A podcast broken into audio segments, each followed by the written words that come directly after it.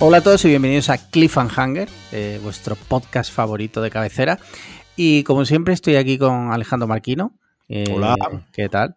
Eh, yo soy Alex Liam y tenemos un invitado hoy muy especial. Eh, ese invitado es Manu Reyes. Manu es reportero de Mediaset. Y bueno, Manu, ¿qué tal? Muy bien, encantado que sepáis que es mi debut en un podcast. Ah, sí. Bueno, menudo honor. en la radio, en la tele, pero podcast es la primera vez a la que llego. Sí, sí, sí. Bueno, Manu, eh, claro, yo sí te conozco porque te sigo no solo en la tele, que fue donde te conocí, que ahora hablaré, ahora hablaré de esa anécdota. Eh, pero, ¿quién es Manu Reyes? En la intimidad. Pues, pues en la intimidad. Mira, a mí me hace mucha gracia lo- los compañeros, sobre todo yo creo que es una profesión la mía, que a pesar de que deberíamos nunca ser protagonistas, Sí. pecamos de, de ego y de vanidad muchísimo los reporteros. No sé por qué. Es como que alguien ha estipulado que las camareras eh, son diosas y son camareras, Sí. al igual que uno es agricultor, o, pero alguien ha estipulado que son diosas. Pues hay un ego loco en el mundo de los reporteros que yo sí me he pensado que es un poquito absurdo, porque en, debe- en realidad deberíamos de contar y, y no ser los protas, pero bueno, Sí. si ves los Instagrams de la gran mayoría de nosotros, pues dices, oye, parece que solo viven para el micro y para hacer la fotito y para estar en pantalla cuando estamos 20 segundos o 40 segundos cada noche en un informativo, cada mañana. Entonces yo siempre he pensado que mi vida es mucho más interesante y más importante que mi trabajo Sí. y creo que soy y me defino como un amateur, pero a lo bestia. Yo creo que la vida se, dis- se disfruta mucho más siendo amateur sí. y no especializándote en algo. Así que por ahí voy, Sí. eh, siendo amateur en todo, e intentando disfrutar un poco, un poco de todo.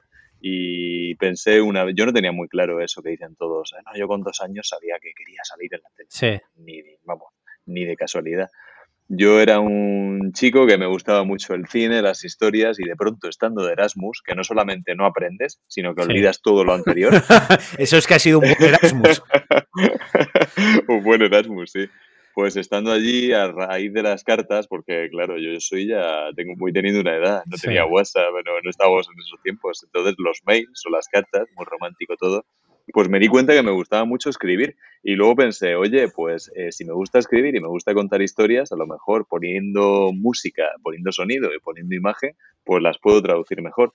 Y ahí estamos. Empecé en- de prácticas en la televisión, que ya os contaré con un poquillo de trampa, entré en la autonómica. Sí. Y luego, pues, hice una productora con un amigo en la que solo queremos perder dinero. Nada de bodas, bautizos y comuniones, solo perder dinero con proyectos que nos molen, solo a nosotros, al parecer. Sí. Y ahí estoy. Y si te tuviese que decir así, venga, me, me estoy enrollando mucho, yo odio siempre de los podcasts la gente que se enrolla mucho empezando. Tres titulares. He cruzado España a caballo hasta llegar a Francia. No he sido soldado templario y ahora hago muchos kilómetros y solo es el sitio en el que duermo o en el sitio en el que debería dormir, pero no poquito más. Eso Claro. soy. Qué guay. Lo del caballo, qué guay, tío. Sí, sí. Una vez conocí un- en un reportaje a un loco, porque era un loco, que vivía sin agua y sin luz en un pueblo de la Murcia profunda, Deep Murcia, si es que eso puede existir. Deep Murcia, joder. Atención al nombre, la Copa de Ullas, imagínate. Joder. Cuatro habitantes, y uno de ellos el señor Antonio y otro era mi futuro amigo Rubén, en aquel entonces era carne de reportaje. Sí. Porque vivía sin agua y sin luz. Era comercial de este hombre de exportación y ganaba 5.000, 6.000 euros al año, pero vivía como, como un asceta, como un hombre, un sabio o un loco de las montañas. Entonces yo le quería hacer un reportaje y él, que veía por dónde iban los tiros, era la época de Cárdenas, de Frikis Sí. Buscan Incordiar y todo esto, dijo, mira, déjate de películas. Y a los dos meses me llamó y me dijo, oye, que me voy, así sin venir muy a cuento tampoco, que me voy a recorrer desde Murcia a Caravaca de la Cruz, de ciento y pico kilómetros, a, caba- a caballo. ¿Te consigues uno y te vienes? Yo que no había montado a caballo en mi Sí. vida. Consigues uno como el de. eh, consigue un check Claro. para el fin de semana, ¿no? O un, un Eh, chaquetón a la nieve. Eso es. Y no, de hecho no lo conseguí, no tenía ni idea de caballos, no conseguí ningún caballo porque quedaba muy poquito tiempo para ese proyecto que le iba a hacer. Coincidía con un puente, no recuerdo qué puente era, pero coincidía con un puente, pero me cogí una bici y a un cámara muy personaje y parecíamos Don Quijote, Sancho Panza y Buñuel. Los tres por ahí por las vías verdes grabando eso. Se produjo un bromance, que como muy bien sabéis y creo, y creo que lo tenéis vosotros, que es el amor entre hombres heteros y Sí. con alguna discapacidad mental. y eso lo pondría lo de la discapacidad en el primer lugar, a ver si Bueno, me dan una paguita. Bueno, no. sí, sí, eso, eso lo dice un amigo mío siempre. Dice, habrá más bonito que la amistad entre imbéciles. Claro. ¿Y, y ese, ese, Pues- eso lo grabaste? ¿Lo tienes publicado en algún sitio? Sí, sí, está, lo emitieron en la televisión autonómica, Sí. en la que estaba, en la, en la 7 de televisión, 7RM entonces, yo era la televisión de Murcia, yo, yo soy murciano del barrio del Carmen de Murcia, y se colgó luego, lo colgamos en YouTube, es maravillosamente amateur, como os digo, y, y muy absurdo, y, y la verdad que nos divertimos mucho, y no sabemos nunca en qué momento dijimos, oye, nos vamos a... El sueño era la vuelta al mundo a caballo, Sí. lo que pasa que nos quedamos en Francia, Joder, no y está mal. queremos llegar a sí. Queremos llegar a Rusia pero pero ahí estamos. De momento eh, es lo que hemos llevado para, para adelante. Y ese viaje sí que fue una, una maravilla una locura guay. maravillosa. De lo mejor que he hecho en la vida Joder, es que tienes que tener mil historias. O sea, ahora. Claro, yo ahora- ahora, Ahora que digo, hablaremos, que, pero- que- que Claro. digo yo, que he yo en First Dates he sido mi Sí. mayor logro audiovisual. ¿sabes?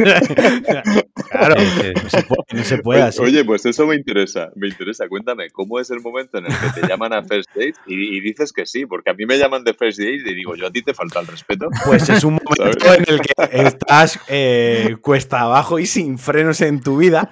Y lo peor de todo es que no, no- no tienes a nadie eh, cerca que te diga, para, que te va a hacer daño. Entonces tú vas de cabeza. Sobre todo para ahí. porque en el caso suyo no fue que lo llamasen, sino que él activamente lo buscó, ¿sabes? Que es como Claro. peor todavía.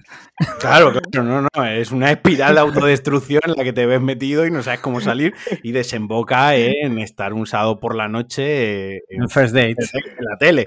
Sí, que te vea tu abuela decir cosas como que te gusta que te tiren de la barba y te arañen y te muerdan. O sea, una espiral. Claro, es, es, es como volver a la Edad Media y que fueses un rey, ¿no? Porque está tu abuela viendo tu ritual de apareamiento Algo y así. toda sí. España. Y fue bastante incómodo para mi Oh. abuela y sobre todo para mi madre, porque no pensaba que las cosas se fuesen a desarrollar como se desarrollaron.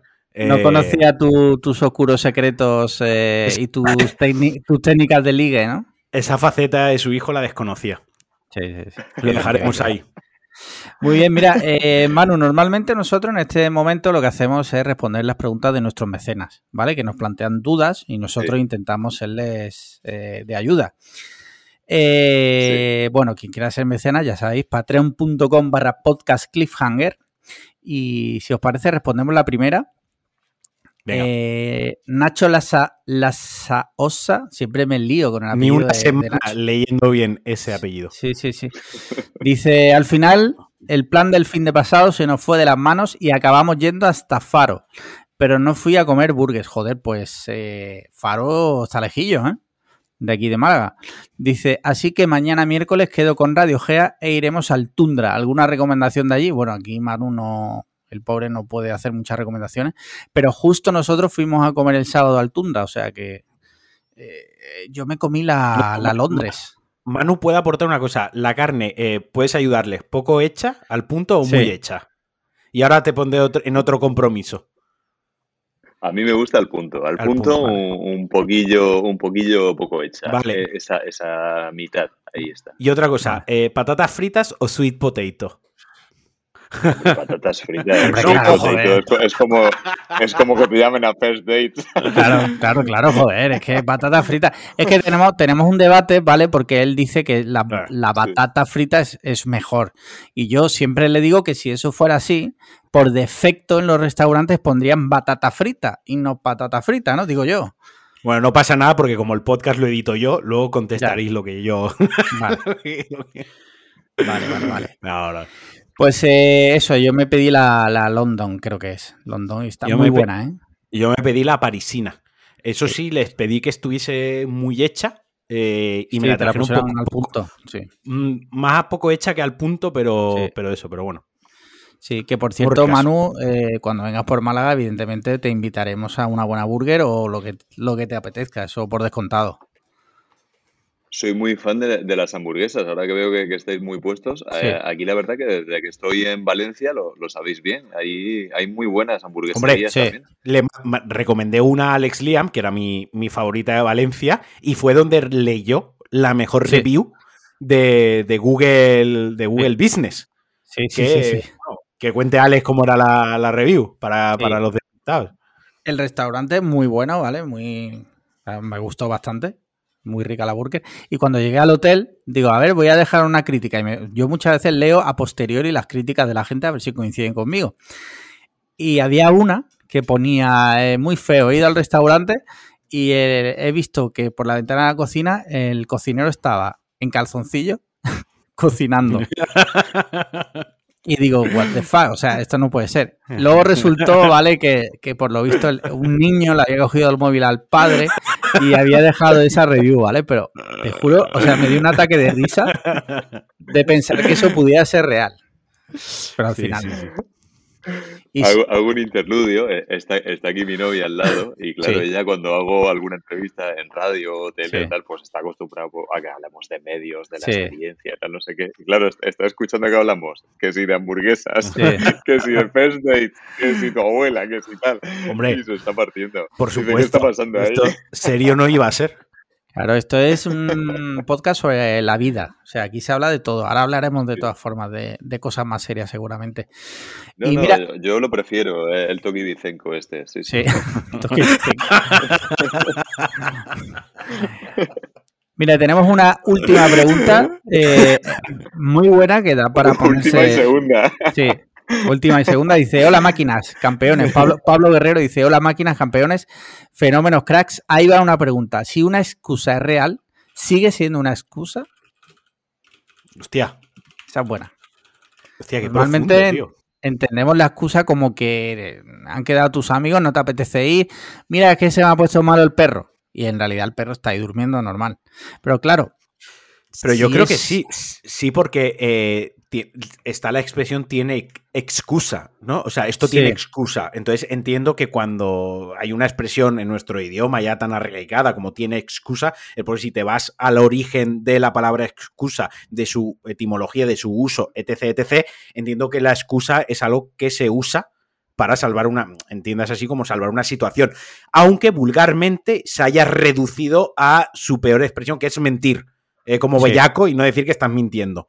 Sí. Pero quiero entender que viene, que sí, que una excusa, si es real, sigue siendo una excusa. Lo único, pues, eh, no has puesto en entredicho tu moralidad. Sí. Mira, he buscado excusa en Google, ¿vale? Te voy a leer lo que sale. Dice, razón o argumento que se da para justificar una cosa, en especial una falla, un error o una falta, o para demostrar que alguien no es culpable o responsable de algo. En ningún caso dice que tenga que ser mentira, con lo cual, si es real, sigue siendo una excusa. Muy bien. O sea, hemos respondido una pregunta, un mecenas de un euro, que la podía Sí. haber buscado en Google. Correcto.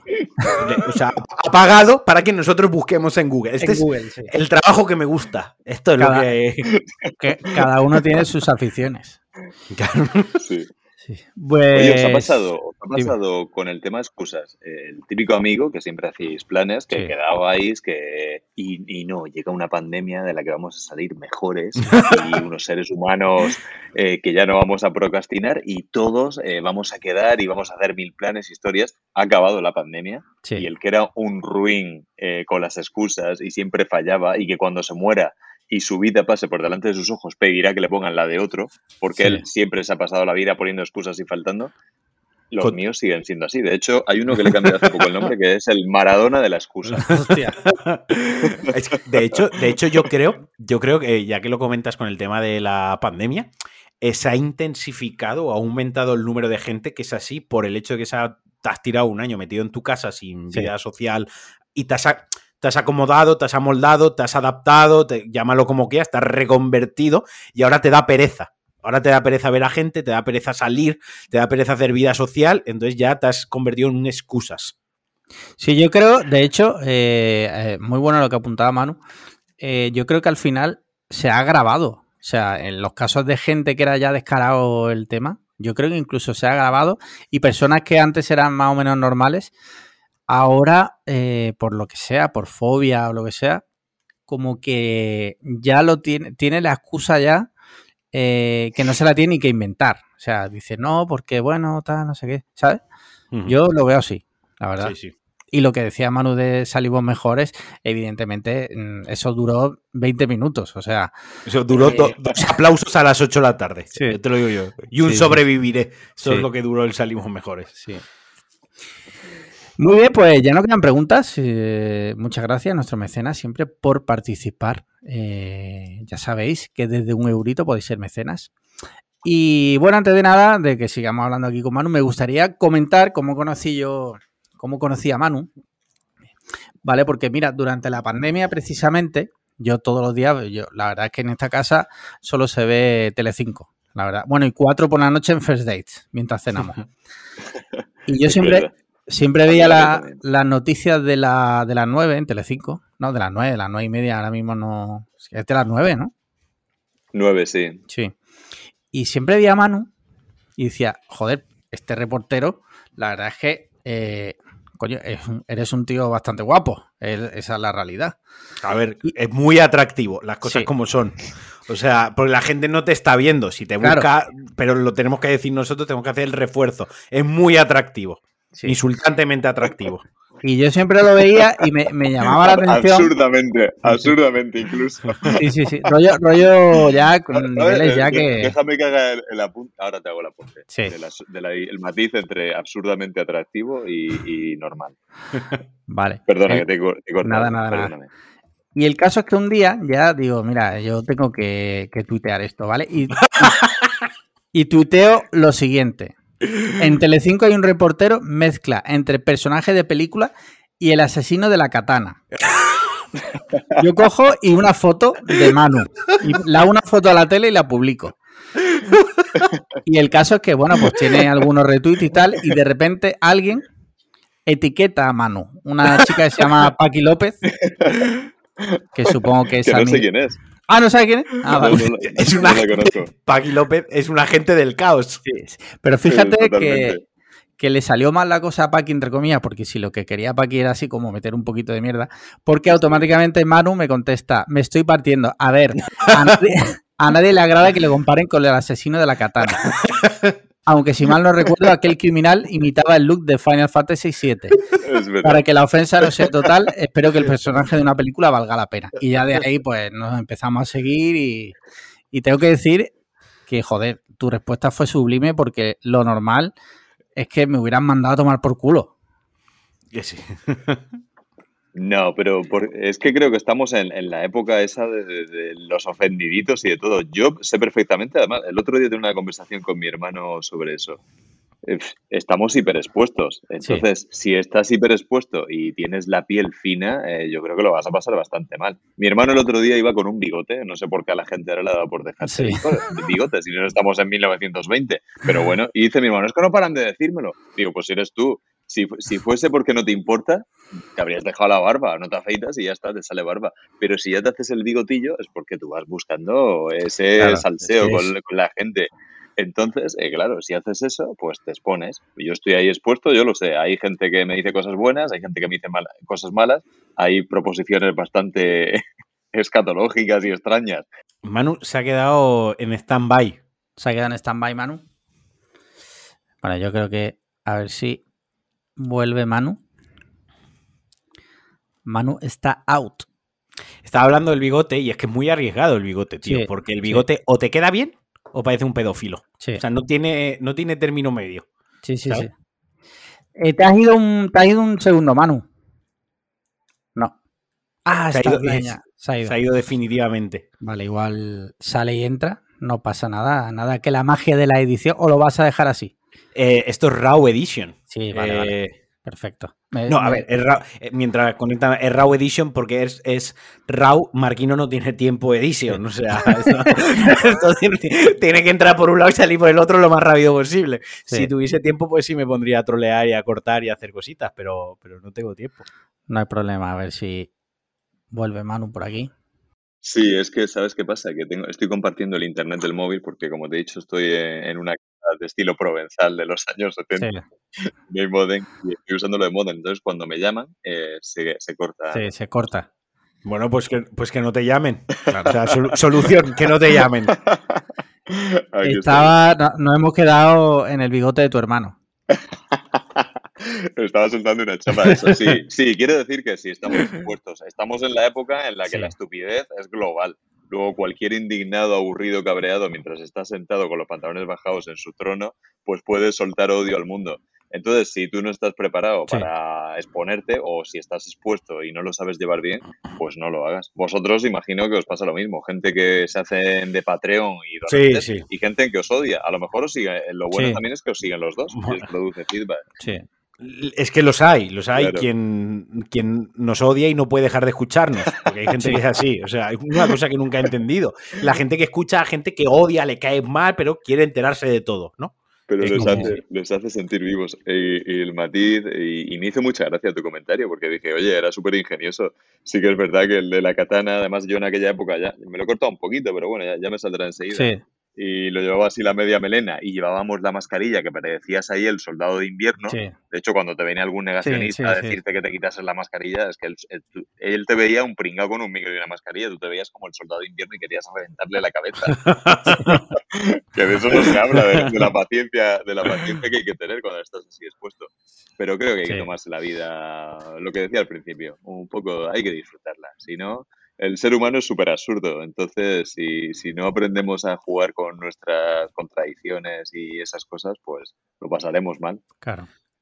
Buena, buena lección. Oh, sí. sí, lo dice alguien, lo dice alguien que está todos los días en la tele. O sea, que, joder. Pero no tengo el verificado como tú, ¿eh?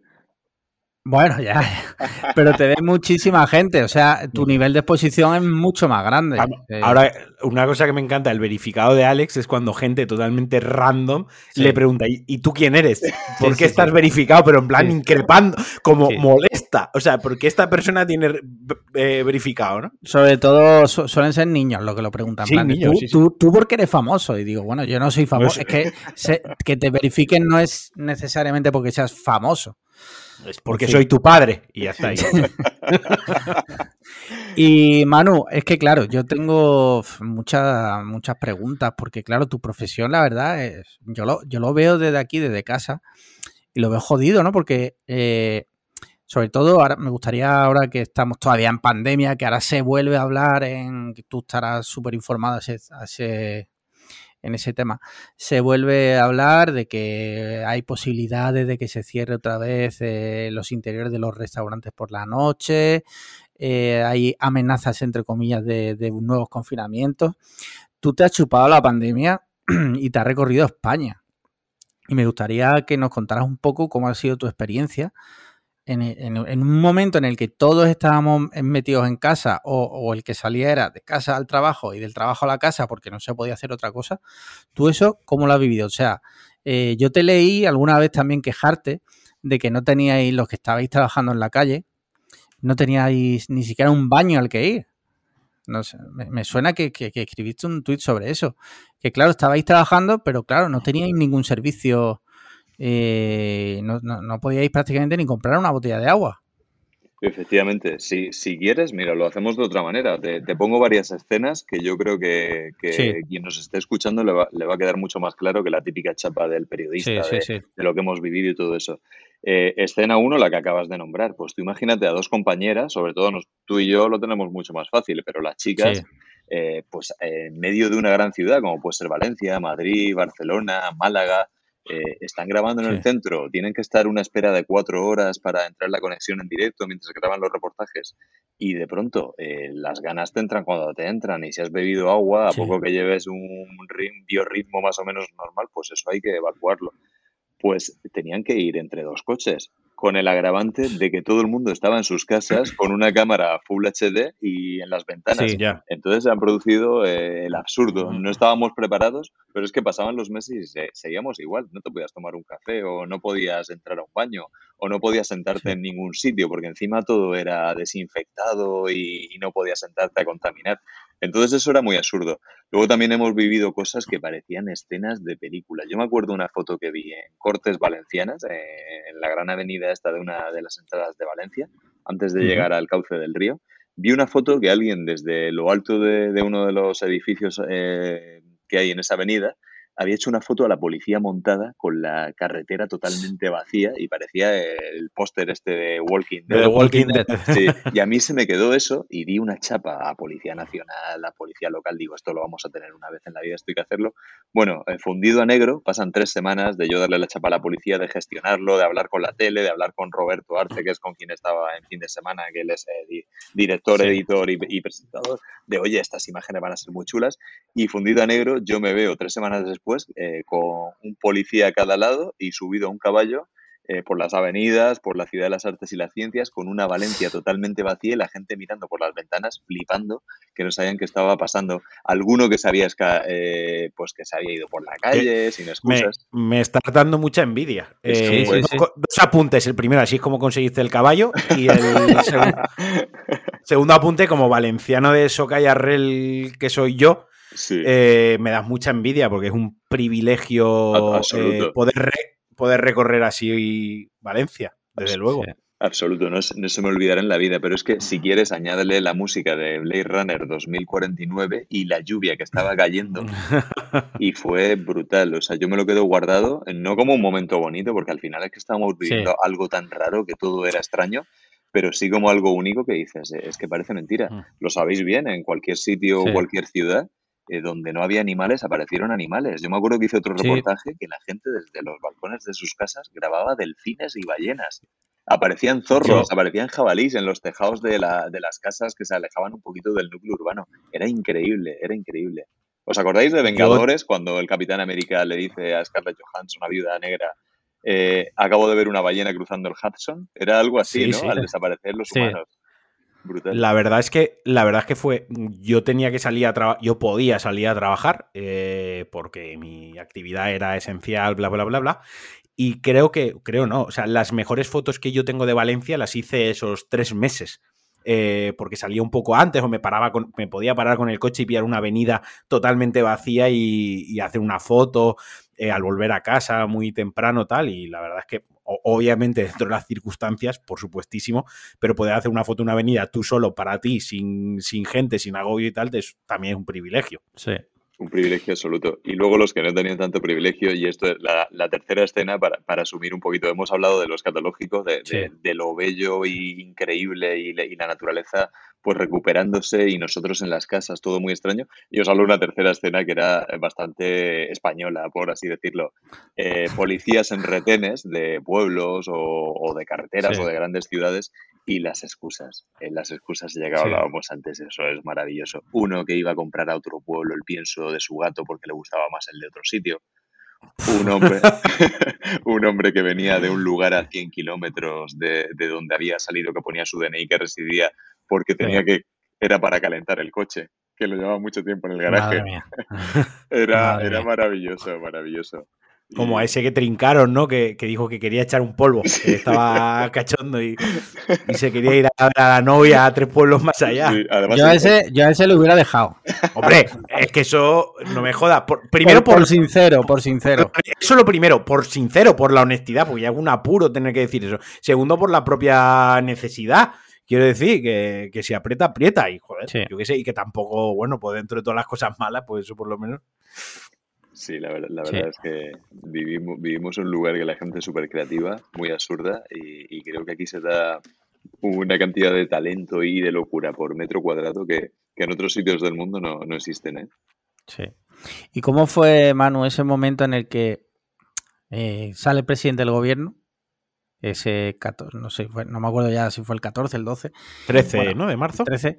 Y dice que hay que bueno, que hay que encerrarse en casa y bueno, la historia no la conocemos todos nosotros, pero claro, tú como reportero, mm, tu obligación y tu trabajo era salir fuera y, y contarnos lo que estaba pasando, ¿no? ¿Te dio miedo? ¿Sentiste miedo? No, no, sentí miedo, pero, pero sí que era muy extraño porque en realidad no sabíamos lo que era, no sabíamos ni siquiera todavía cómo se contagiaba, no sabíamos a qué estábamos expuestos. Y yo la verdad que, que, suelo tomarme las cosas bastante con bastante tranquilidad, pero sí que tengo compañeros que lo han pasado muy muy mal, eh, se ponían encima tres y cuatro mascarillas, eh, lo limpiaban todo, no querían que nos juntásemos los unos con los otros, incluso estábamos obligados a ir juntos en el coche para grabar, aunque uno se pusiese delante y otro detrás Y hubo un momento que yo, yo lo cogí dos veces, el, el COVID. ¿Ah, sí?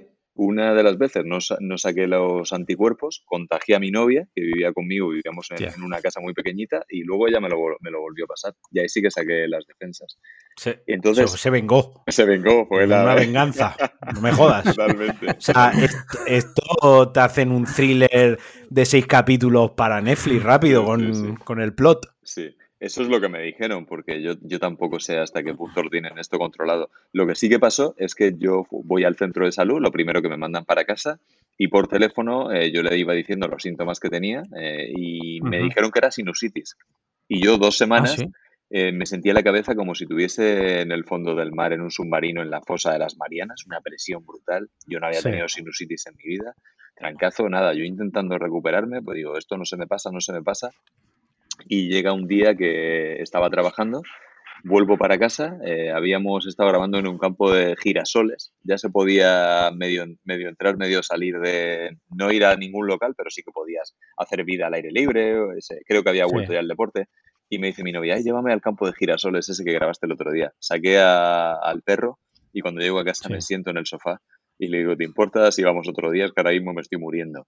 Y caí en cama con todos los síntomas, dolores, llamé al centro de salud y le dije, oye, vosotros diréis lo que queréis de sinusitis, pero a mí esto no va a pasar en la vida. Y ya es cuando perdí el olfato, el sabor, todo sabía a cartón. De hecho, el, el olfato lo recuperé hace dos o tres semanas, ¿eh? no mucho más. No jodas. Sí, No sí, jodas. he estado mucho tiempo de el- el- la, la típica aroma de lluvia, del mar. Sí. Los buenos no los solía, pero el otro iba en una redada y me dice un poli, dice, oye, ¿cómo huele esto? Y digo, sí, a basura. Y dice, ¿qué basura? Y era marihuana. O sea que te- se, me, se- se me ha, qued- se me ha quedado atrofiado, se me ha quedado muy mal el olfato. sí. Joder, tío. Sí. Vaya, vaya, vaya. La verdad es que tengo que decir que. Eh, bueno, no es porque estés aquí, ¿no? Pero es verdad que mm, todas las tardes salíamos a aplaudir a las 8 y se decía era por los, eh, los sanitarios, los policías, pero tengo que decir que como, como ciudadano que estaba en casa, la verdad es que mm, si no hubiera sido por vosotros, los periodistas y tal, eh, no nos hubiéramos enterado de nada. O sea, es de agradecer también ese trabajo que se hizo de que estaba ahí al pie del cañón, ¿no? Que, que yo qué sé. Yo, yo Apláudele. Le puedes aplaudir ahora. puedo- te puedo aplaudir, lo que pasa es que, mira, son las 8, son las Son 8 y 2 las ahora mismo. Ahora podemos aplaudir. Ahora claro, podemos. hombre. Claro, ya no, está, ya pero está. que, que ahora en serio, ¿no? Que una labor también que, hombre, bastante admirable, en mi opinión. Pues eh, es curioso, ¿eh? porque esto que tú me acabas de decir eh, no se ha producido nada. Por supuesto, no se tiene que producir, pero que no se ha producido nada, sino Sí. al contrario. Creo que nos hemos convertido, al igual que pasa con los cuerpos de seguridad, pero nosotros más gratuitamente, nos hemos convertido en blanco de insultos, de ataques, de todos somos manipuladores, todo un, un Sí. poco. Está la calle ahora mismo bastante polarizada, como sabéis, y, y radicalizada, y la gente ya no es que esté triste, estamos cabreados. Yo, yo me incluyo, estamos todos muy cabreados con todo esto. Pero somos el blanco, somos un poco el, desahogo y lo notamos mucho, ¿eh? nos, nos insultan mucho y nos faltan mucho por la calle cuando estamos trabajando. Yo, la última conversación que tuve con un señor, le dije, oiga, ¿u- ¿usted a qué se dedica? Además, era una marcha de España, de España 2000 en la calle Sí. y vino, y vino como de malas. Y yo dije, "Pf, digo, voy a intentar dar un poco la vuelta porque aquí al final no, no, nos hinchan a hostias porque eran los que eran. Sí. Y le digo, le digo, ¿usted a qué se dedica? Y me dice, yo soy electricista. Y digo, ¿y usted le parece que yo, porque tengan el precio de la luz muy alto y tal, mientras usted está trabajando, yo voy y le falto a usted? ¿Qué culpa tiene usted? Dice, "Nin- ninguna. Y digo, pues entonces está quedando usted como un imbécil, eh, insultándome Sí. aquí porque no le parezca bien lo que hace mi medio de comunicación o, o la tele en general. Es un poco así. Sí, sí, sí. Te, Sí, sí. eh, llamaste imbécil a alguien de España 2000. Eso eh, también tiene su Bueno. mérito. Bueno, a lo mejor im- im- imbécil con, con palabras así más reviradas. Lo gracioso es que el tío se quedó y me dio una chapa impresionante diciéndome que su abuelo era electricista, como si fuese algo que se le dase. Claro. Electricista su padre y que Sí, era yo- su hermano ahora lo había hecho electricista. Y yo, le dije, ah, muy bien, y dice, lo hago porque me gusta ayudar a la gente. Y yo dije, perdona, pero ¿en qué ayuda a la gente un electricista? Madre mía, las movidas Sí. de la gente. sí, cada uno va con lo suyo. Eh, en fin. Bueno, Sí. eh, cambiando de tercio, seguimos Eh, me gustaría que nos contase, ya obviemos el COVID, que la verdad estamos saturadísimos de COVID. Eh, me gustaría, si te apetece, que nos contase alguna anécdota graciosa de, de porque estar en la calle y, y, buscando la noticia y entrevistando a gente de todo tipo, me imagino que habrás visto cosas muy locas, ¿no? Te habrás asomado al abismo de la, sí, sí, de la sí, propia esencia humana. El abismo de Hell. Pues muchas veces, sí, sí. Mucho, ahí eh, no sé por qué tenemos una especie de imán. Mi padre siempre me decía que el tonto del pueblo, siempre que íbamos de viaje o algo, se le iba a él. Y creo que debe ser algo hereditario. Porque estamos, sí. estamos ahí, parecemos los peces avisales que tienen la luz, está colgando y que atraen pues muchas veces nos, nos vienen y, y, y, se produce el clásico. Lo que pasa es que hay muchas veces que te vienen algunos, pues cada uno a hablar de su película, que si los chemtrails, que yo lo que he observado, sí. que eh, la gente conspiracionista no apuesta por una sola apuesta, va con todo. O sea, la tierra. Claro, es que, es que, quiero decir, en el momento que tú has cruzado la, esa barrera de la estupidez ¿no? eh, y la has abrazado, ¿para qué te vas a privar con solo una? O sea, vive la full experience, ¿no? Eh, el paquete completo. Entrégate a ellos, ¿sabes? Claro. Sí. sí, sí pues, pues, es eso, ¿no? Lo de cuando un tonto agarra una linde, la linde se acaba y el tonto sigue pues dices, pues ya la tierra es plana, las vacunas, los que entre yo digo, apueste por una, caballero, céntrese, porque es que con todo no, nadie puede, nadie, nadie puede. Y bueno, nos ha pasado todo, desde cosas buenas, de que te invitan o que te quedes ahí. Y lo más así loco, absurdo que me puede haber pasado, yo antes hacía un programa que era pues el típico este de playas, de entrevistas, en un plató, sí, todo sí. esto así divertido. Y luego en el resto del año yo lo pasaba haciendo sucesos y metiéndonos -huh. en, imagínate, sucesos en Murcia, ¿eh? que eso es ya, eso también es la, la, la full experience. Entonces yo había un breve periodo de tiempo en el que entre el 18, 19 de septiembre y el 20 yo pasaba de ser el chico simpático de, del programa de la playa, de entrevistas, sí. que lo mismo te llevaba aquí en África, que te hacía el baile del Apache de, de Willy Carlton ahí con sí. el público y todo sí. esto, a convertirme eh, en periodista de sucesos, de casos chungos, de asesinatos y tal. Entonces me acuerdo una vez de llegar a la puerta de una casa de una mujer en un, en un barrio pues humilde, chungo, en el que pasaban cosas, me abre la puerta la mujer, se me tira, me da un abrazo y dice, ¡ay, el rubio de la playa! Y yo le digo, pues señora, pero a, su marido creo que le van a caer 10 años. y yo, yo, venía por otra cosa y, y, te quedas así un poco con el, con el, ritmo muy cambiado. Sí, cosas así. Cosas así. Hostia. Sí. La mujer eh, totalmente preocupada por su marido a todo esto, o sea... Sí, sí, esa es otra. Preocupadísima. Esa es otra. Y luego tienes, pues, pues gente de esta que, compañeros, eh, yo nunca he sabido, la verdad que nunca he sabido responder cuando alguien eh, estás en la calle, te, te, conocen un poquito, pues, pues que te han visto en algún directo o algo, no se sabe nunca nuestros nombres, porque dices, tú me suenas de algo y tal. Sí. Y, y, tengo un compañero muy gracioso que una vez, eh, pues empezó con nosotros, los directos, tal, lo veía mucha gente, y le saludó un chaval, sí, un, un chaval, y le dijo, soy muy fan vuestro, le dijo. Yo pensé, pues de la cadena, muy fan sí, vuestro. Sí. Y mi compañero, que no sabía qué decirle, y se puso rojo y tal, porque debía ser la primera vez que le pasaba una escena así, dijo, y yo vuestro. Esa típica situación esa que de, de, de, frase tonta sí, y, sí. y respuesta aún más absurda. Oye, me, me, acabo de acordar que lo hemos dicho antes, lo de absurda, cuando me he requerido de referir yo absurdamente sí, guapo. Sí. Yo es un término que utilizo para. Cuidado, atractivo. Atra ah, vale, Cuidado. Ah, vale, sí, mejor. absurdamente atractivo. Sí. Eh, eh, me quiero referir, eh, mi cabeza aparece siempre Henry Cavill. Henry Cavill, ¿vale? Sí. Os pongo en situación. Sí, sí, sí, Henry Cavill es eh, Superman. O sea, nadie puede ser más fuerte que Superman. No necesitas ser más fuerte que Superman. Aparece una foto de Henry Cavill hace un año o dos años en la que él en camiseta de gimnasio, de tirantes, bueno, cualquier cosa que se ponga él puede parecer de gimnasio. Sí. Aparece posando al lado de la figura que le habían hecho de él, de Superman, y estaba más fuerte que la propia figura de Superman que le habían hecho.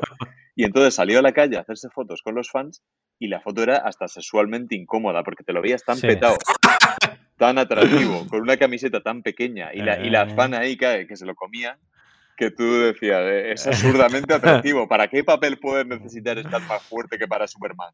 Pues él va más, va más, va con todo. Va con todo, sí, Sí. sí. Pero es absurdamente La verdad que atractivo.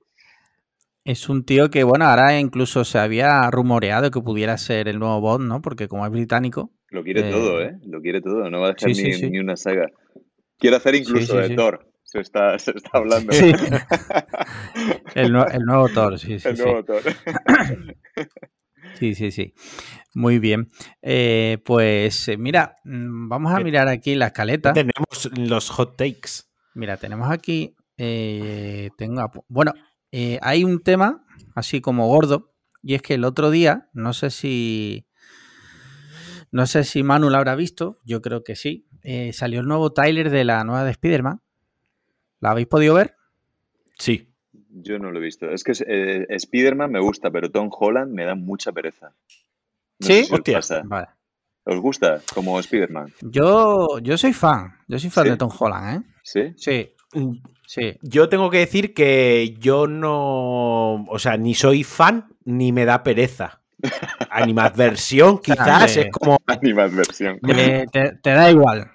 Sí, me da, me da igual, o sea, quiero decir, pues animadversión no, porque eso en realidad es opuesto, es en- enemistad en realidad, pero es más que me da, o sea, ok, eres Spider-Man, perfecto, eh, bien por ti, chaval, yo qué sé, me parece pues, graciosete, mm, ya está, pero más allá de eso no, no tengo ninguna Pero Unch-. Uncharted también hace de Drake, él, ¿no?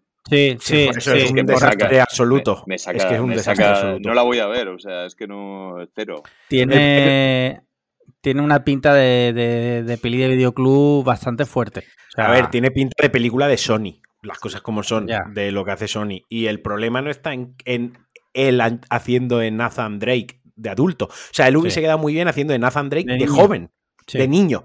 Si hubiesen metido luego otro Nathan Drake.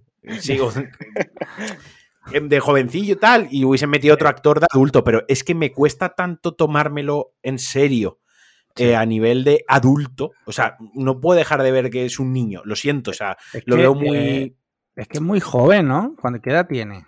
Creo que 24. Bueno, o hombre, pues tan, jo- tan joven no será ya, ¿eh? O sea, Pero sí tiene cara, de- pero- cara y aspecto de Bueno, niño, sí. tiene, 25, sí. tiene cara de querubín y Sí, eso sí. no cambia. Quiero decir, eso tiene que pasar muchísimos años.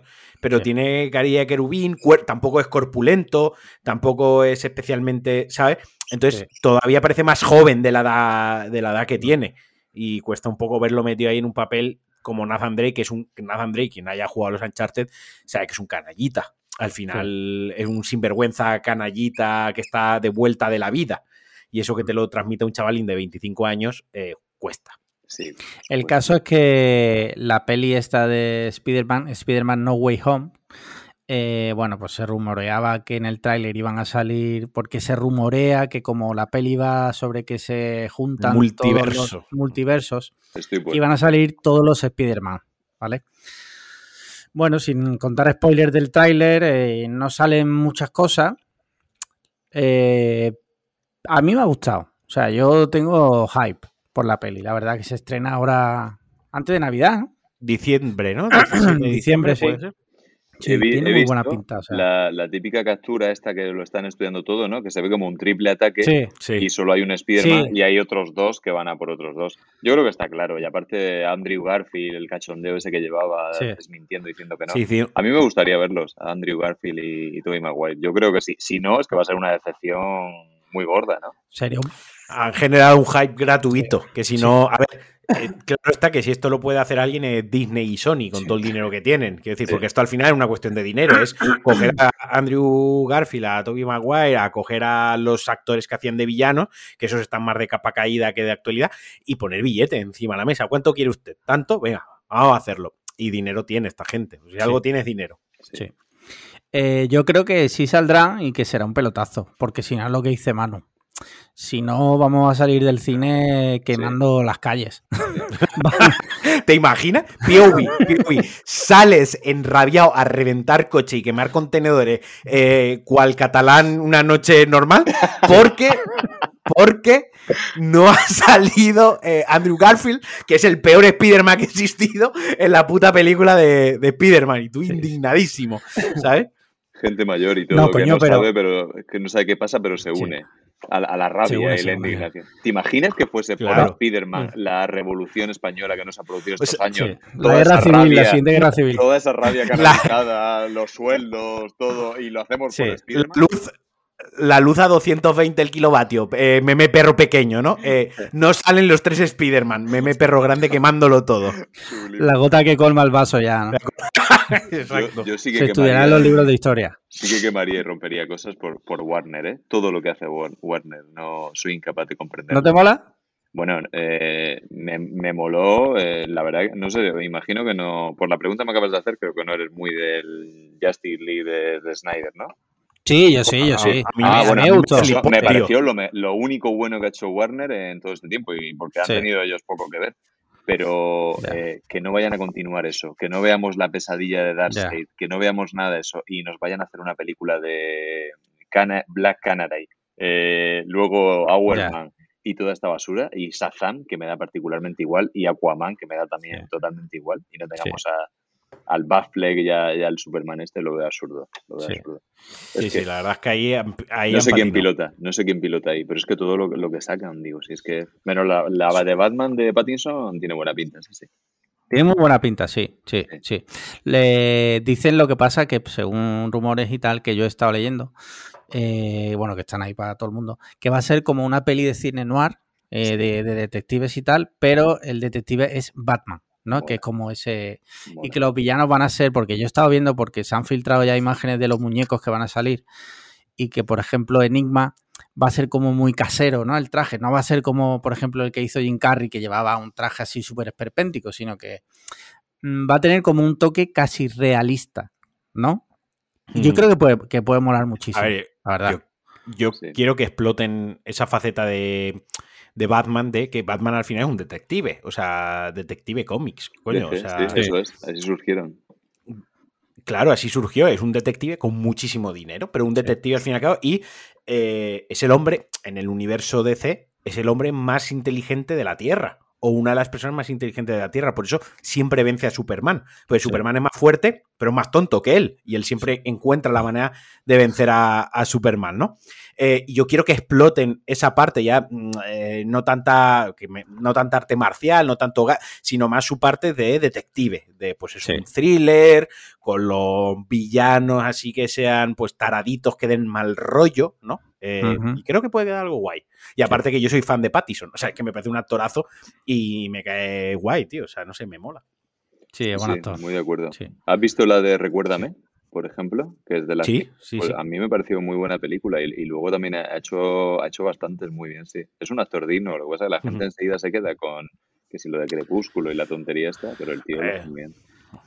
Claro, por eso, mira, si, si echa la vista atrás, eso le pasó también a Leonardo DiCaprio y a Brad Pitt, ¿no? Y es que todos los actores eh, que empiezan con papel así un poco más tal, porque son muy guapos, como el caso de también de Pattison, eh, claro, como tienen unos papeles así al principio, un poco de. que no requieren tampoco de tener muchas dotes artísticas, pues ya se les automáticamente se les tilda como de, actores que no valen mucho. Pero bueno, ahí están los hechos. Tanto Leonardo DiCaprio como Brad Pitt y ahora Robert Pattinson han demostrado de sobra que son tíos súper solventes, o sea, son muy buenos actores. Y que no hace falta ser, siempre se dice, no, es que los actores más feos suelen ser los mejores. Bueno, esa es tu opinión. No, pero que sí, sí, que sí, que sí. Eh, que tenemos que Brad Pitt, eh, Mario Casas, hay precedentes. O sea, Mario Casas. Pues, pues, Mario Casas, eh, ya no entrando a, si puede ser bueno o malo actor, pero menuda filmografía, ¿eh? Las películas españolas. Ah, sí, me parece solvente. Contratiempo, me parece. Sí, sí, sí, No matarás, que la, hicieron hace poquito. En sí, buenísima. Increíble. Sí, sí, sí, buenísima. no matarás me, me encantó. No matarás, la chica, mira las casualidades, la, protagonista, la chica está tatuada.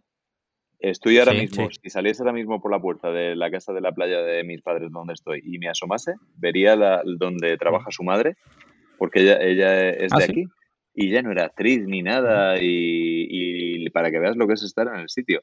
Pues se fue a Madrid, no sabía qué hacer con su vida, era la típica chica perdida, pues como todos nos ha pasado o hemos tenido amigos, y un día estando de recepcionista en un hotel, a través de su Instagram, un cliente le consiguió una prueba porque le molaría o le vería algo especial Y ahí la tienes, chica Almodóvar, ¿eh? ¿eh? lo que es estar en el sitio, en, ni siquiera buscarlo, estar en el sitio, es increíble.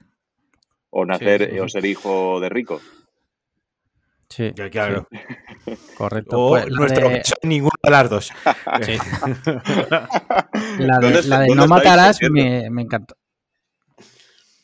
¿Estáis Yo en Málaga? Ah, vale. Sí, Yo sí. que tú, Alex, estabas en Valencia y, y, que tú te habías ido a Málaga hacía poquito. ¿Estáis los dos en Málaga? Sí. Sí, sí. Ah, Yo me mudé hace un año y he estado yendo y viniendo y hasta hace un par de semanitas que conseguía trabajo fijo aquí en Málaga, eh, ya me he quedado aquí. Qué bueno, Málaga, Málaga me encanta. Siempre he acabado antes, en algunos viajes así sin saber por qué allí. Y Yo tengo que decir que llevo dos días llevo dos días odiándola. Sí. Pero porque me llevo dos días comiéndome un atasco tremendo para volver del trabajo y lo llevo regular eso todavía. Pero sí, sí. Claro, pero eso tienes que verlo, eso tiene una razón. Y es porque Málaga y Andalucía en general, a nivel de presupuestario, siempre ha estado muy por detrás y eso ha, ha hecho que la infraestructura siempre sean peores. Siempre echándole la culpa a los demás. No, son factores, son factores. Facts. Si lo dice Ibai, eh, le darían toda la razón. ¿Qué más tenemos por ahí? Mira, eh, no tengo nada más, ¿vale? Ah. Pero me, gustaría, ahora que has dicho lo de Ibai, ahora que tenemos aquí un, reportero y una persona que se dedica a eso, me gustaría saber tú qué piensas, eh, Manu, si te apetece mojarte o si no te apetece, no pasa nada. sobre todo esta hora de, te vas a mojar, vale. De que el futuro del periodismo, que si, bueno, ¿te acuerdas de lo que se lió con Juanma Castaño, eh, Ibai y demás? De gente que es como si eh, le tuvieran muchísimas ganas a los periodistas, ¿no? Eh, o sea, había igual, como lo que tú has dicho antes, muy polarizado todo. O sea, no, no había nadie que dijera, bueno, pues está bien una cosa o la otra. Era todo o, o a favor de Ibai a muerte o en contra de, de Ibai. No sé tú qué pensarás. Pues mira, yo pienso de, eso, que veo maravilloso que ahora mismo eh, vosotros desde vuestra casa, yo ahora mismo con un ordenador, podamos hablar, podamos crear contenido y podamos hacer algo que apasiona, porque a vosotros os apasiona hacer estas conversaciones. Además, conversaciones que a mí me parecen las mejores del mundo, porque cuando tú tienes una conversación que va de un punto A a un punto B y ya está, eso es una transacción pero cuando la conversación se va por las ramas, te vas ahí liando, no sabes dónde vas a ir y, te va aportando siempre cosas que no pensabas encontrar al principio. De hecho, una cosa que me llama mucho la atención, que vosotros sois amigos íntimos, ¿no? ¿Entiendo? Sí. Eso cree la gente. sí, Como siendo amigos íntimos, que lo tendréis todo, imagino que habladísimo con miles de cafés y cervezas, ¿cómo sacáis para aportaros el uno al otro y crear, y crear un contenido así? Eso me parece súper interesante. Y por eso he dicho lo de bromance, sin conoceros mucho antes, pero, pero pienso que tiene que ser algo así. Pues pienso que es una maravilla, que estamos en una época eh, maravillosa, que con un móvil, con un micro, con un ordenador, todos podemos crear un contenido que nos apasione y hacer que les apasione a otros, que eso creo que es uno de los grandes secretos de la comunicación. Ni un titulito, ni una carrera, ni ninguna historia de esas. Y luego pienso que, que, estamos eh, en ese momento perfecto. Luego, el que no lo vea así, los medios tradicionales, que lo vean esto como una amenaza en lugar de aprovecharlo, los propios periodistas, eh, pienso que es un error garrafal, porque no solamente no es futuro, es presente, incluso pasado reciente. O sea, si te estás quedando ya con eso, la tele está muerta. A la tele le quedan, y creo que aguantarán los informativos, y el típico programa de proximidad, porque a la señora le apetece ver lo que están haciendo en su barrio poquito más. La tele está muerta. Yo nunca veo la tele. Todos vemos las plataformas y buscamos el contenido online. Luego otra cosa, otra cosa es eh, lo, que, lo que está pasando, que yo creo que también es un problema. Porque a mí el otro día, por ejemplo, os pongo un ejemplo. Plaza Honduras, Valencia, se está liando muchísimo con los botellones, brutalmente. Y... Qué recuerdos. Es que hay recuerdos, ¿eh? ¿Quién los pillara? Y, me llega un vídeo. La verdad que sí. Sí, sí. Yo tengo fuentes, pues como, pues como cualquier periodista, fuentes ahora mismo bastante calientes con todo lo que ha pasado de la pandemia, de gente que se saltaba los confinamientos, de los botellones, y tengo una fuente bastante fiable que siempre me pasa buen contenido, y me pasó un vídeo en el que se ve como una chavala le han cercenado prácticamente el antebrazo completo. ¿Cómo? sí, sí, muy heavy. Me mandan eso, claro, eh, yo me quedo como tú. Digo, brutal, la imagen es brutal. Y me manda las conversaciones de WhatsApp de los chavales de la universidad de Tarongers diciendo lo que había pasado, que esto es muy grave, que había uno que iba con un machete, claro, estaban todos los ingredientes. En la fuente era fiable el vídeo era brutal, los chavales era claro que eran españoles, aparte acento castellano neutro, incluso podías identificarlo un poquito por la pronunciación, si ya iba sugestionado que fuesen efectivamente de, Valencia. Pero claro, a mí me llega esto y digo, esto es bastante grave. ¿Yo qué hago? Estáis escuchando a, a Thor ahora mismo, creo, a mi perro. y en ese momento, ¿yo qué hago? Digo, lo más eh, teníamos el informativo en una hora, digo, lo paso en la edición, comprobamos antes de lanzarnos Hablo con la policía local, hablo con un comisario con el que he hecho patrullas nocturnas, no tienen ni idea. Hablo con la policía nacional, no tienen ni idea. Hablo con Guardia Civil, no tienen ni idea. Y tanteo en los hospitales y con emergencias. Y nadie sabe nada ni ha visto. Me parece muy extraño que no esté en redes sociales, con lo cual lo pongo en cuarentena a pesar de que la fuente me insiste en que es veraz, que tal. Lo pongo en cuarentena. Yo me, me, lo como, me pierdo una información que podía haber sido bastante buena para nosotros, éramos los únicos que lo hubiésemos tenido, pero me paro ahí porque digo, oye, no, no puedes liarla. ¿Qué pasa? Que en Twitter, en TikTok, en Facebook empiezo a verlo. Empiezo a verlo y la gente lo da como válido. En Plaza Honduras, Valencia, la que se ha liado. Empiezan a aparecer vídeos de TikTok cuando, eh, con los memes. te ves a uno con un cuchillo, a un personaje de anime con una espada. Eh, para, preparándome para ir a, a Honduras, al botellón, tal y la cosa se va. A los pocos días sale la a los pocos días sale la policía, ya lo habían chequeado y era un bulo. Había sido en Madrid y hacía bastante tiempo, no era de ahora.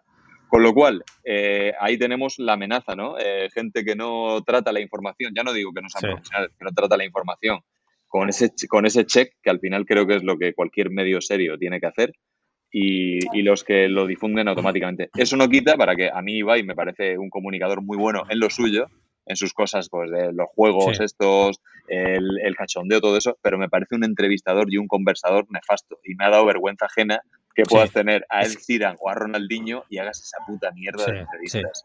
Eso, es que, eh, estoy contigo, estoy contigo. Sí, sí, estoy contigo.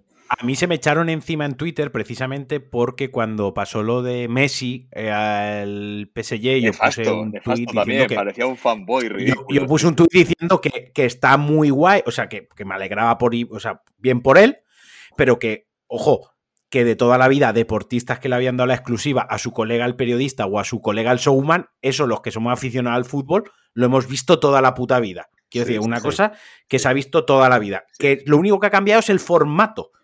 Pero la, naturaleza de lo que estaba sucediendo, que este es mi colega y como los otros me están puteando con los informativos, no les doy nada y me llevo a mi colega y se lo doy a él, eso ha pasado toda la vida. En el fútbol, por lo menos.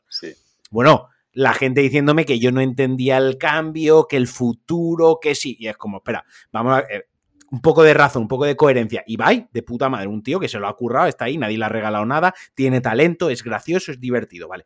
Pero eso no, pero Ibai hay uno.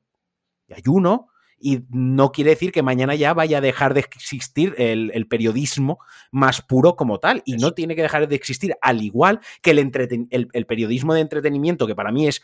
Yo, para mí es como Broncano. Broncano es un tío que o le cae bien el entrevistado, o es un deportista de los que a él le gusta, de tenis o tal, o le hace una puta mierda de entrevista sin ganas. Pues Broncano es un entrevistador para entretenimiento, para por la noche poner el cerebro en off. Igual que Ibai, pues para echarte unas risas con sus gritos, con sus memes, con su tal. Ahora bien, si quiero informarme de algo más serio, pues recurriré a medios tradicionales, pero porque hay gente que es periodista de formación y de profesión que sí que hace, tiene un código odontológico profesional, que comprueba la noticia, que no se lo toma, bla, bla, bla, cuando quiero algo más serio. A veces quiero cosas serias, a veces quiero cachondeo. Ya está, ni una cosa es una amenaza para la otra, ni tampoco le demos tanta, tanta profundidad que, a veces no la tienen las cosas. Totalmente. Es que yo, yo de me, me quedaría con la magnífica anécdota de la noche, que no sé qué hacía aquella noche allí en la casa de Messi en su despedida, que eso nunca habríamos tenido acceso y me parece muy cachondo que lo pusiesen a bailar. Creo, creo un poco lo que cuenta él al final lo ves un poco, estuvo ahí de bufón, pero bueno, estuvimos, gracias a su historia, estuvimos en la casa de Messi, su puñetera noche de despedida. Eso me parece maravilloso. Y eso lo contó de putísima madre, creo que mi colega más gracioso no lo hubiese contado mejor. Pero la entrevista luego eh, seria y la entrevista luego allí en la presentación del partido y tal, ridículo. Y lo que decía el Kun Agüero, es que yo a ti te doy las entrevistas porque los periodistas van buscando tal y tú no. Y lo único que hacía Ibai era asentir y babear. Y digo, perdona, pero lo que hace Ibai no, no es entrevistarte, es una mamada. Eso, eso no es. Entonces, eh, no, no, él mismo estaba creando esa bifurcación cuando no existe. Porque una cosa es hablar con un colega y contarle lo que tú quieras y otra cosa es que te pregunten por lo que tú no quieres, que eso es una entrevista. Exacto. Claro, es que es eso. O sea, el periodista, como tú vienes, tiene una responsabilidad de obtener la verdad, aunque a veces sea incómoda. Y, eso que tú hiciste, lo que has contado el vídeo, es importantísimo porque lo fácil y lo que hubiese hecho, que, que luego muchas veces pasa con personajes como el Alvise y demás, eh, que le llega una información y automáticamente la, lanza sin saber las repercusiones que puede eso tener y luego sin responsabilizarse de lo que pueda generar, ¿sabes? Entonces, eso, evidentemente, ningún streamer eh, lo va a tener, a no ser que sea, bueno, es una forma de hablar, a no ser que tenga formación periodística o lo que sea, pero por norma general, eh, es, esa y ahí es donde se nota la labor del periodista, ¿no? Esas entrevistas incómodas muchas veces, que, pero que son necesarias. Pero, vaya, que por, no por ponernos a nosotros, pero eh, si quien escuche este podcast eh, buscando el rigor informativo, si nosotros leemos el titular y opinamos a partir del titular, quiero decir, claro. Esto para entretener, para echarme una risa. No, no, es que voy a escuchar Cliffhanger para ver qué ha pasado esta semana en eh, políticamente o en sociedad. Bueno, pues tú eres gilipollas. O sea, si nosotros leemos el título, yo ni los leo, a mí me los lee Alex, como le sale la punta al nabo, me lo tengo que creer, que eso es lo que pone el titular y tengo que opinar a partir de ahí. O sea, eh, echarse unas risas. O sea, mm, ya está, pues un poco, un poco lo mismo. O sea, quien quiera algo serio, pues hay otros medios, hay otras fuentes, otros canales, otros podcasts más rigurosos, bla, bla, bla. Quien quiera entretenimiento y no quiera un muermo de 10 minutos ahí soltando una chapa, pues nos tiene a nosotros. Pues. Quien quiera, quien quiera informarse, que busque a Manu en la tele, en Telecinco, y ahí está Manu ahí dándolo todo. Muy bien, chicos, pues os parece. Dime, dime. No, no, que, el, tema que hacéis vosotros yo lo veo muy importante porque creo que lo hemos perdido absolutamente. Hay una noticia o hay una opinión y muchas veces eh, aportáis cosas diferentes, pero es que hemos perdido eso en la calle. escuchar eh, al otro, o sea, nadie escucha. Pasa una cosa que decía mi abuela, que si no hablo yo me aburro.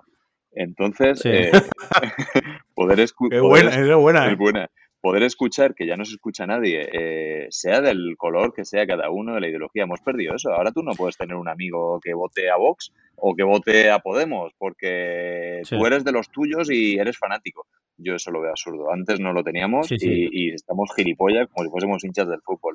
Y eso a nosotros no nos pasa. Me preocupa mucho. A nosotros no nos pasa porque una semana nos ponen que somos nazis y la semana siguiente nos dice que esto es un, un meeting de Podemos. literal ha pasado, eso ha pasado literal. O sea, que esa, ese, ya no tenemos ese problema. Sí, sí, sí. Mira, eh, ¿os parece que pasemos al tema? Bueno, ya vamos terminando y vamos a las secciones fijas, Manu.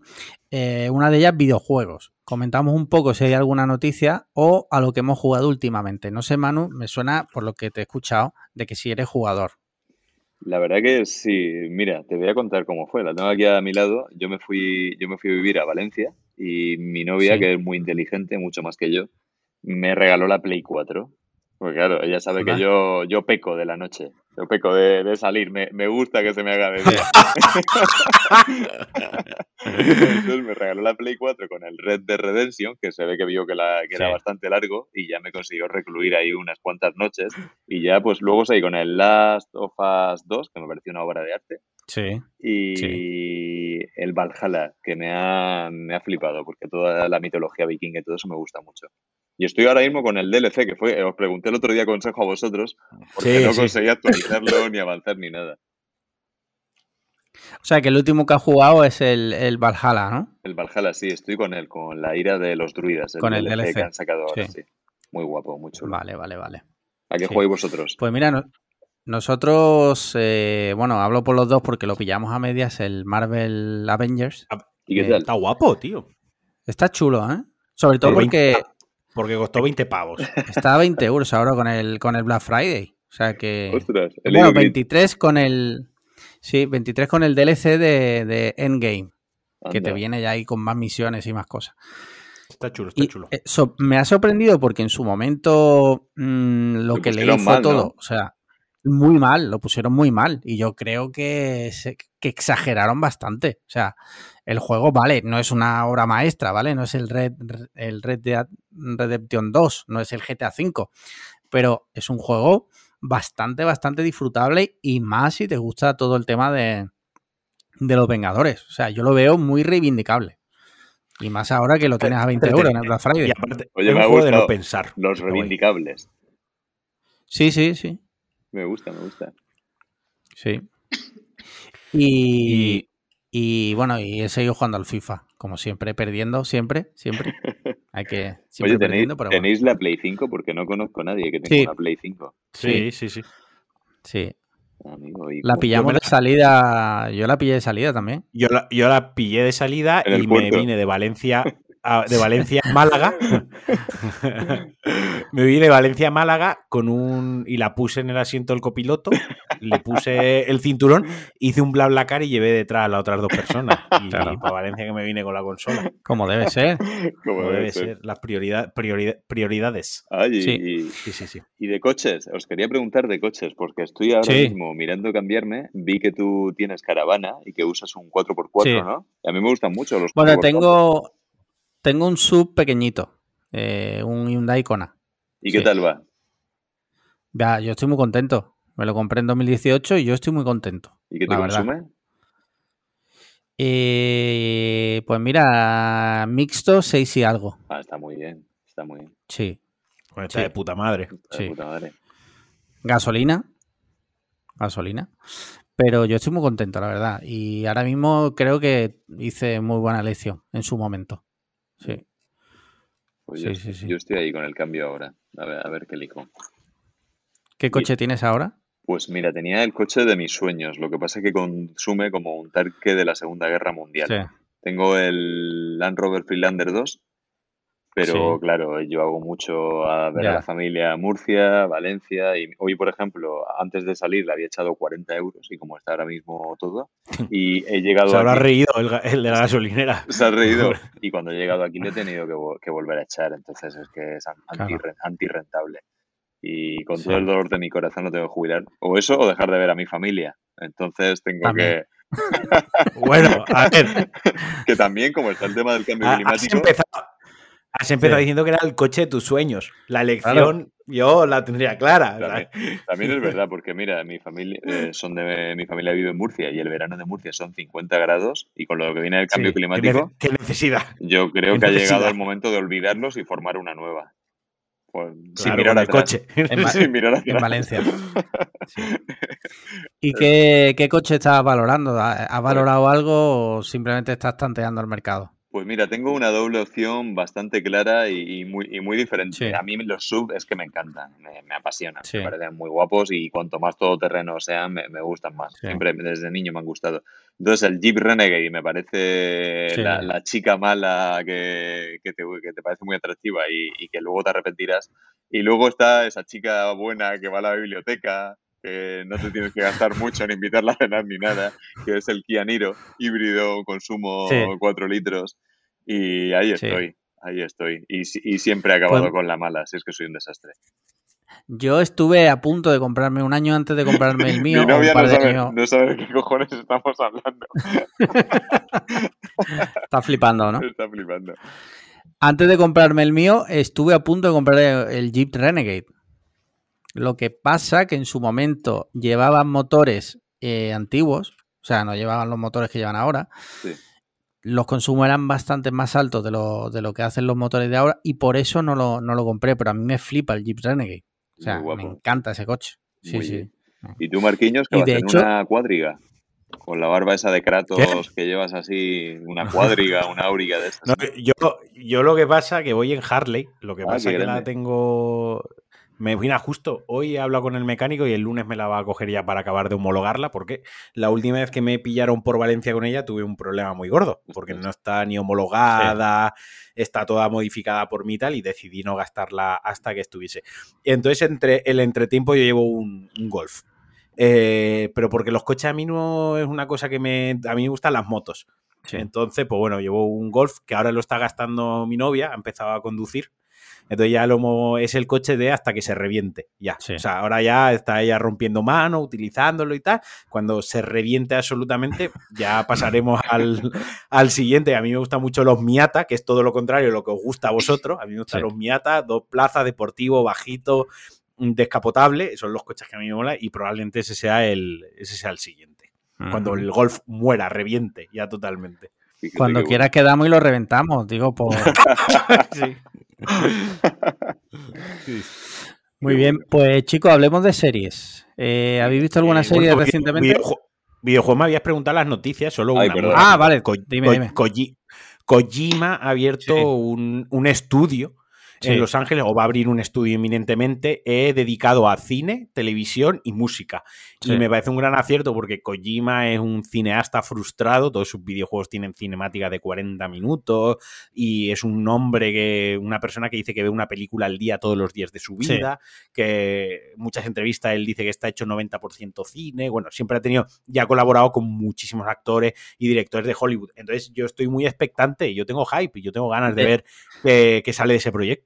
De ahí pueden salir cosas. O sea, hay dos opciones. Solo hay dos opciones. Que salgan cosas que sean una puta pasada o que salga la mayor basura posible porque ese hombre eh, los eh, videojuegos bien, pero igual el cine se le queda grande. no lo sé. ¿eh? Kojima, tiene una cosa, si mete pasta en algo y no va a salir bien, no lo saca, aunque pierda el dinero, ya te lo digo yo. Es un o sea, su joder, tiene un ego, tío, tiene un ego que, o sea, si juegas Death Stranding, tienes cinco minutos de crédito en los que solo sabe Kojima, ¿no? es como lo de la etiqueta este de eh, fabricado. Vale. Eh, al estudio le ha puesto Kojima Production. O sea, es una. Nadie se quiere tanto como esa persona se quiere a sí misma. Joder, eh, ¿Parece, ¿parece valenciano o qué? Sí, sí, correcto. O sea, un tete, podría ser un tete. Entonces, creo que tiene tanto ego y tanto amor por sí, por sí mismo, por su nombre, por su marca y tal, que si él mismo ve que el, producto y no está a la calidad, la cota de calidad esperada, ni lo saca. Se caga.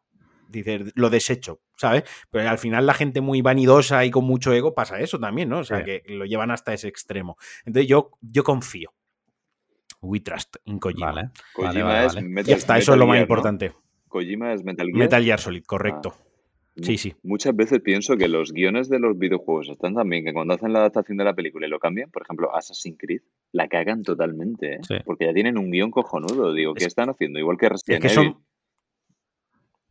Es que al final son medios diferentes, ¿no? Sí, la forma de narrarlo, pero bueno, lo que dices de cinemática y el ritmo que tienen muchas veces algún video. El Last of Us es una película, podría contarse perfectamente tal cual como película y sería muy válida, creo yo.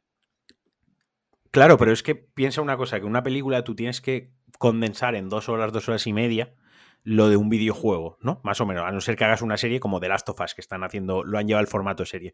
Sin embargo, en el videojuego no tienes esa limitación temporal. Tú te puedes explayar con una cinemática de 30 minutos, de 2 minutos, con una, una, sección más peliculera donde solo interactúes con dos botones porque quieres hacerla muy cinematográfica, pero esa barrera, esa limitación no la tienes. Entonces sí que da más juego hacer videojuegos que parezcan películas, sin embargo los, las películas de videojuegos sí que están más limitadas. No sé si me he expresado como el putísimo culo. No, yo te, he entendido. te he entendido perfectamente, pero fíjate. Yo creo que es una cuestión de, de, medios, de que es otro medio. Sí, pero entre cinemática y cinemática, si las sumas todas y la parte de acción, que es la que nosotros jugamos en medio en realidad, si lo sintetizas con escenas así bien coreografiadas, creo que se puede quedar con, buen ritmo. No sé, pienso en algunos casos, en algunos casos particulares, como, como ese, por ejemplo, el Last of Us y Assassin's Creed, la trama y todo que claro, tiene, claro es brutal, pero es que lo hicieron tan mal. es, difícil hacerlo tan mal. Ahí jugaron la base de Michael Fassbender. Eso te iba a decir, sí.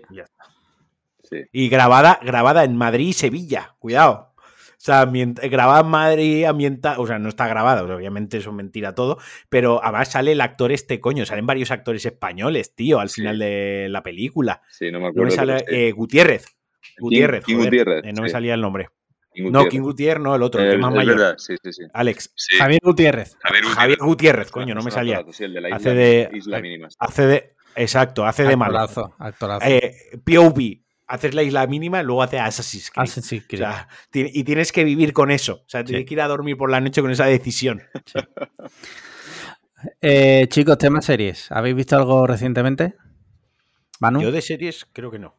Yo he visto recientemente que estaba fuera total, pero le vi tan buenas valoraciones que dije, voy a echarle un ojo. Arcane, la de League of Legends. No sabía ni lo que era League of Legends, sabía de nombre. está muy chula. Está chulísima, tío. Muy chula. Sin conocer un personaje, sin saber nada de la ambientación, digo, me ha demostrado que es muy buena, porque yo sin, sin tener nada de la mitología que, que tiene esos personajes, que era obvio que la tenían detrás, y me ha parecido muy bien hecha, una animación sublime y luego muy bien contado para que te vaya atrapando. Me he quedado, no sé si se ha terminado.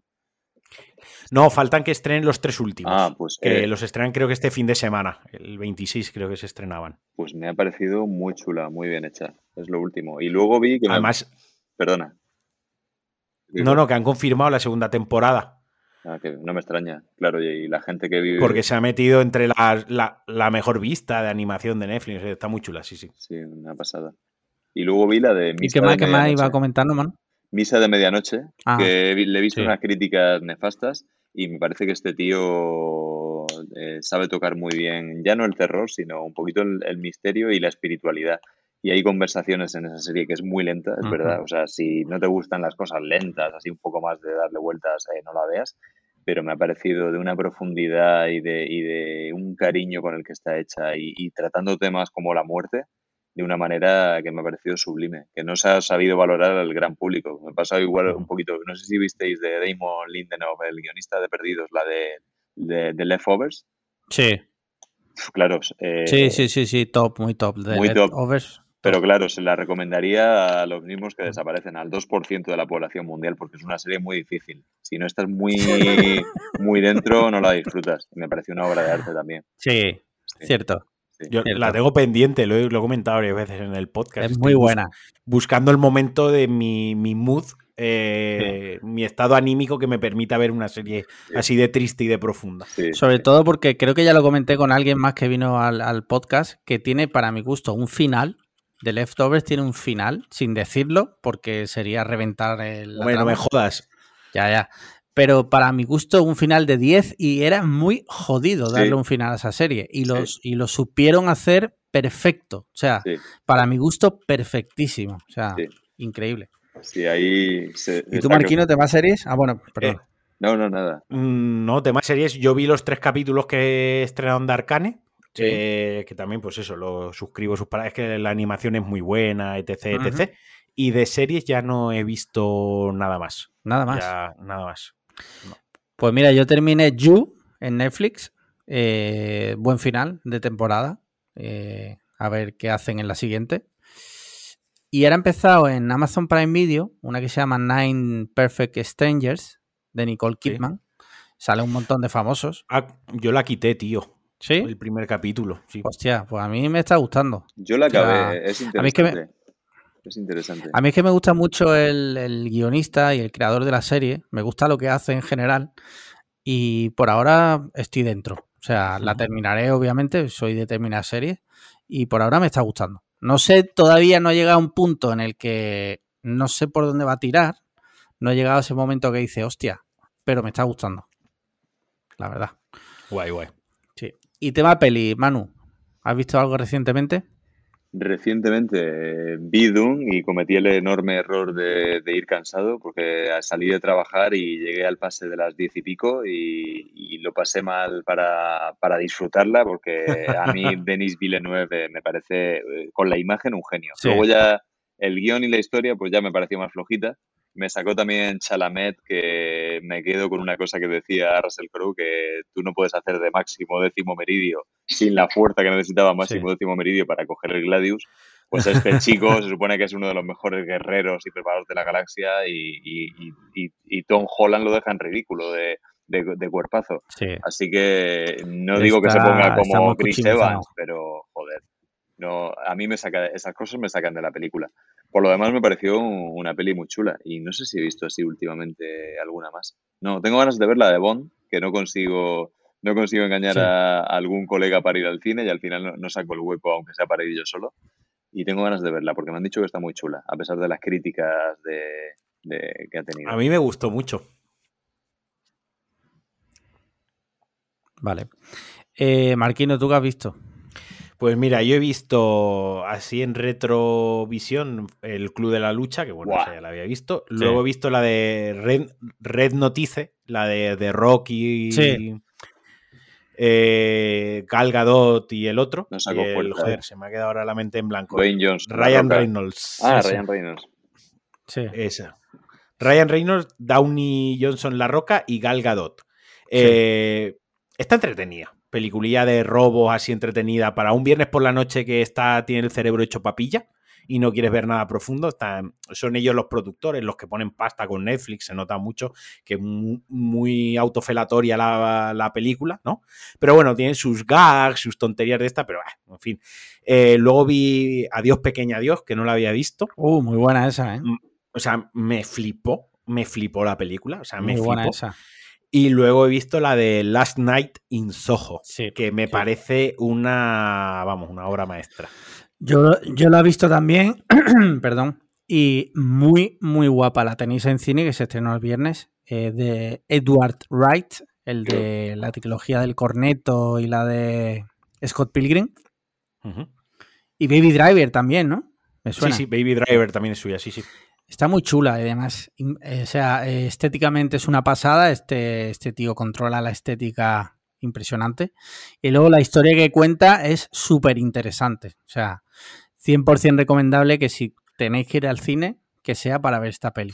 Porque está muy guapa. Diré, seguro. Yo tengo que decir que me gusta que se aleja de su tono de humor. No una serie que tiene precisamente humor.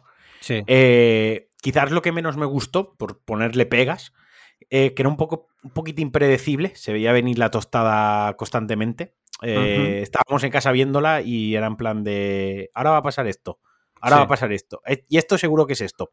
Pero bueno, a mí estas cosas no me suelen impedir disfrutar de una película porque hay muchas más cosas que componen la película. Las actuaciones son buenísimas, eh, tiene unos juegos de cámara, unos travelings súper chulos, tiene unos recursos, eh, homenaje, recursos barra al cine terror clásico y moderno, eh, lo que decimos, la composición, fotografía, visualmente la Londres que enseña es muy bonita, muy chula, el diseño vestuario, la banda sonora chulísima, o sea, tiene como un montón de cosas buenas que en el conjunto pesan más de que digas, pues ese seguro que es el malo, ¿no? y, lo, adivines.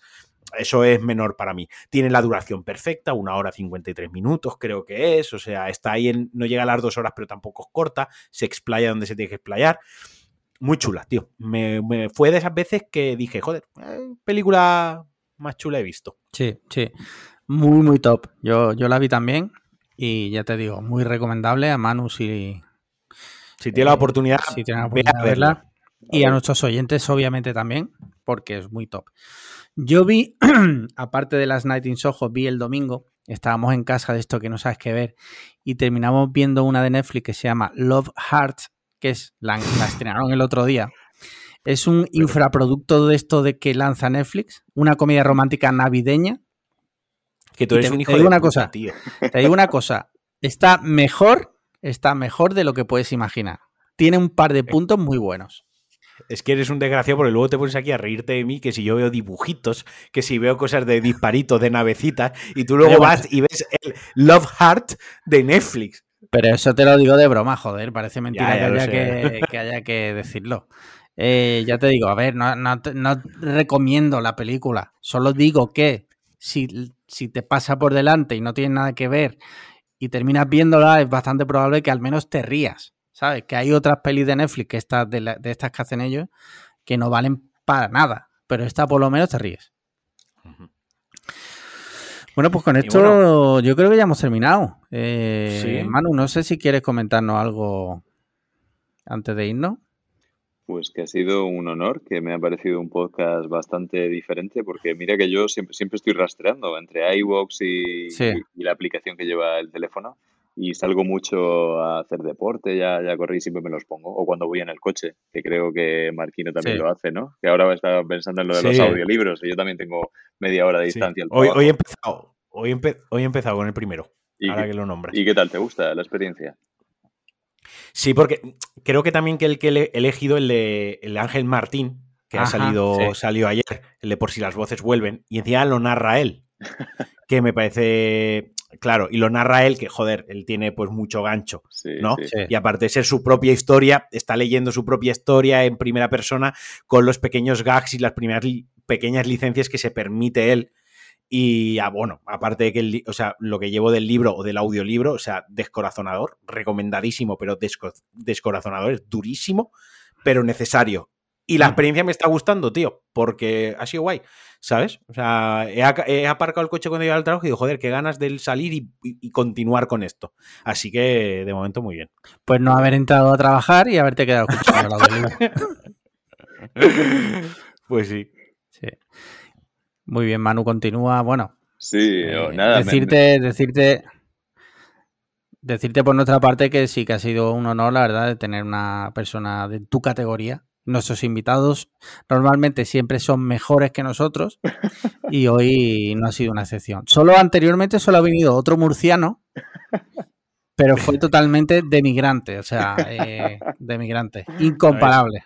Se sintió decepcionado por una pizza de 3 euros. Sí. Qué grande. Yo creo que, que, Manu ha dejado el listón muy alto. El próximo murciano que venga tiene que ser ya, no sé. El, presidente de la, autónoma de la región de Murcia. Oye, pues le encantaría, le encantaría. Lo, he entrevistado alguna vez y he estado y, fuera de ¿Ah, la historia esta es un tío bastante cachondo ya fuera de ideologías y historia, y seguro que le gustaría. Y yo le he propuesto alguna vez hacer algo, lo que pasa es que está la cosa política muy removida para movernos ahí. Y nada, me quedo, me quedo despidiéndome de vosotros como cuando la fiesta te lo estás pasando de puta madre en, un antro de estos con clase y mala reputación y te despides de los colegas porque tienes que hacer algo muy importante al día siguiente pero sabes que te vas a perder la, noche con mayúsculas. Me gusta quedarme después de una conversación con esa sensación, me quedo bastante con eso. Y nada, yo con muchas ganas de hacer muchas cosas. A Alex le he dicho ya varias veces que me quiero meter en el tema del podcast. De hecho, lo, lo tengo más o menos encarrilado, pero no, no lo he hecho todavía. Ya te iré pidiendo consejo y dando, dando la brasa. Sí, claro que sí. Lo que necesites. Y me encanta, me encanta esto. Me encanta que podáis tener aquí un espacio de contar vuestras cosas, vuestras opiniones, con pasión, que le llegue a la gente, que haya gente que os odie, que eso es muy buen síntoma, damas y caballeros.